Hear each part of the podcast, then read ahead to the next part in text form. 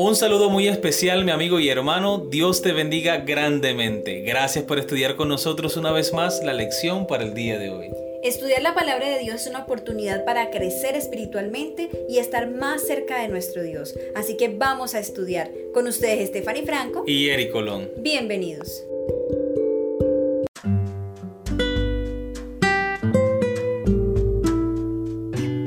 Domingo 13 de diciembre. Tiempo para sorprenderse. ¿Alguna vez te preguntaste por qué Dios decidió darnos dos relatos armoniosos de la creación en los dos primeros capítulos del Génesis?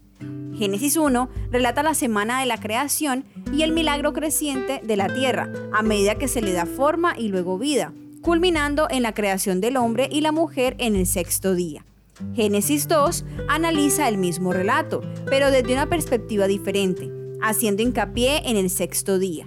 Adán está ahora en el centro de la escena y todo lo que se describe está allí para él y para su mujer, el jardín, los ríos, los animales y demás. La creación es demasiado profunda para un relato único. En primer lugar, aprendemos del poderoso creador artístico que tiene buen ojo para la belleza perfecta.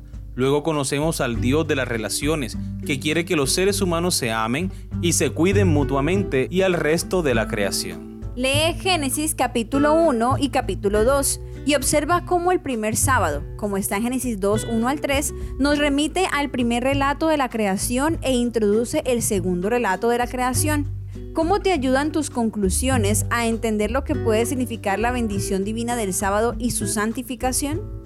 Génesis capítulo 2, versículo 1 al 3. Fueron pues acabados los cielos y la tierra y todo el ejército de ellos y acabó Dios en el día séptimo la obra que hizo, y reposó el día séptimo de toda la obra que hizo. Y bendijo Dios al día séptimo y lo santificó, porque en él reposó de toda la obra que había hecho en la creación. Muy bien, recordemos la pregunta. ¿Cómo te ayudan tus conclusiones a entender lo que significa la bendición divina del sábado y su santificación? Obviamente Dios tenía un propósito santo al separar el séptimo día para estar en comunión con el ser humano. Era el deseo de Dios de compartir con sus seres creados toda la bendición que había preparado para ellos. Seguramente Adán y Eva tenían preguntas. Seguramente estaban curiosos por todo aquello que podían percibir sus sentidos. Y allí estaba Dios no es un creador ajeno a los intereses o necesidades de sus criaturas como algunos piensan, no, es un Dios de amor que no simplemente creó, sino que también asiste a su creación para que la feliz pareja pudiera estar en armonía en ese lugar que Dios había preparado para ellos. Cada pregunta, cada inquietud, era resuelta por Cristo Jesús, el gran Maestro. ¿Te puedes imaginar si los niños cuando están creciendo empiezan a preguntar, Bonnie, ¿por qué el cielo es azul? ¿Y por qué los pájaros vuelan? ¿Y por qué este animal come hierba? ¿No le da dolor de barriga? Cosas como esa, imagínate tantas preguntas que pudo haber tenido Adán y Eva. Entonces Dios preparó un espacio de aprendizaje, un espacio donde puedan cesar de todas las actividades para estar en comunión con Adán y con Eva. Igual pasa hoy. Dios desea que nosotros apartemos un tiempo especial para que podamos escuchar su voz, para que podamos aprender de Él y para que podamos tener esperanza en el futuro glorioso que Dios ha prometido para nosotros. Amén.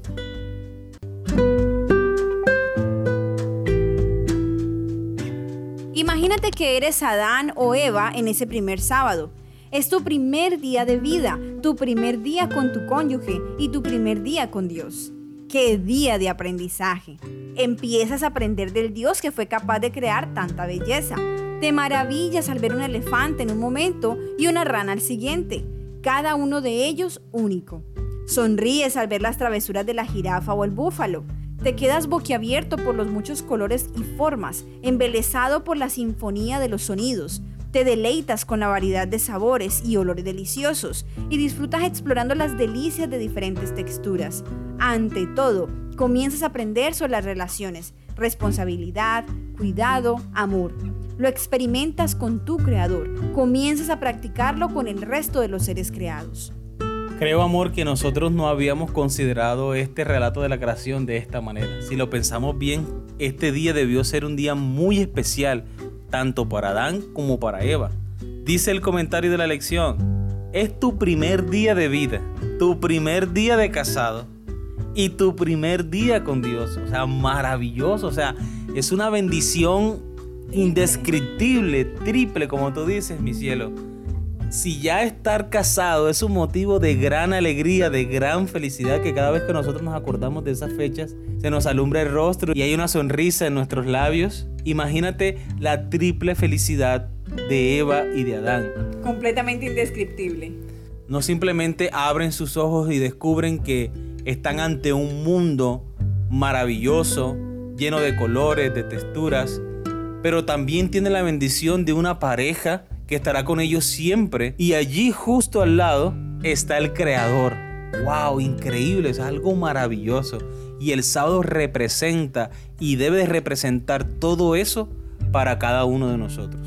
El primer sábado no podría haber sido una experiencia pasiva para Dan y Eva. Fue una oportunidad creada por Dios para que se concentraran en su creador y en lo creado. Era el momento para sorprenderse.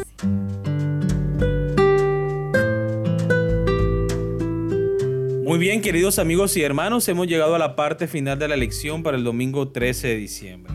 Enumera las diferentes oportunidades de aprendizaje que Adán y Eva tuvieron durante ese primer sábado. ¿Cuáles de estas oportunidades todavía continúan siendo relevantes hoy, aunque de una forma diferente? ¿Cómo pueden enriquecer tus sábados? Bien, amor, la lección nos menciona tres aspectos hermosos que Adán y Eva pudieron experimentar en ese primer sábado. El hecho de tener su primer día de casados, un primer día disfrutando de todo lo creado y lo más importante, un primer día de compartir con Dios directamente. Posiblemente nosotros no tenemos las mismas oportunidades que ellos, pero el sábado sigue siendo un día especial, porque ellos también en ese sábado tienen la oportunidad de mirar todo lo creado, asombrarse con todo eso tan bello y ver cuán amoroso y cuán precioso es Dios al regalarles eso para que ellos lo disfrutaran. También en un día para tener comunión, un día que podían disfrutar para estar juntos. Entonces son cosas que hoy todavía las tenemos. Hoy todavía podemos estar junto a los que queremos, no solamente junto a nuestro cónyuge, sino también con los hermanos, con los otros familiares, con las personas con las cuales podemos compartir lo bueno que Dios ha sido con nosotros. Porque es que el sábado también es un tiempo para descansar. Tal vez Adán y Eva en ese momento no estaban cansados de una semana de trabajo, pero nosotros sí. Y para nosotros el sábado se vuelve como un renuevo, un tiempo para recargar, un tiempo para parar absolutamente todo lo que estemos haciendo y ahora dedicarnos a contemplar a Dios, que no podemos tenerlo de manera física como Dan pero sí podemos tener su presencia y estamos seguros de que Él está allí con nosotros, de que Él nos acompaña, que sus santos ángeles están alrededor y que todos podemos unirnos en un canto a Dios para alabarlo, para glorificarlo, para que nuestro corazón pueda sentir el gozo de la presencia de Dios. También es un día en el cual podemos aprender de su palabra, podemos reunirnos a estudiar su palabra, podemos descubrir el corazón de Dios, descubrir cuán amoroso es Él y sobre eso tenemos muchísima tela que cortar, tenemos demasiado que aprender. Entonces, el sábado es mucho más que un día regular de la semana, es un día especial. Es un día que nosotros deberíamos aprovechar por todo lo bello que puede traer a nuestra vida cuando realmente lo aprovechamos, cuando realmente sacamos el jugo de ese día tal cual Dios lo tenía pensado desde el inicio de la creación. Ahora queremos compartir con ustedes, hermanos, un comentario acerca de la lección. El sábado es mucho más que 24 horas de descanso del trabajo. Es un regalo de tiempo teológicamente rico e íntimo que nos brinda nuestro Creador.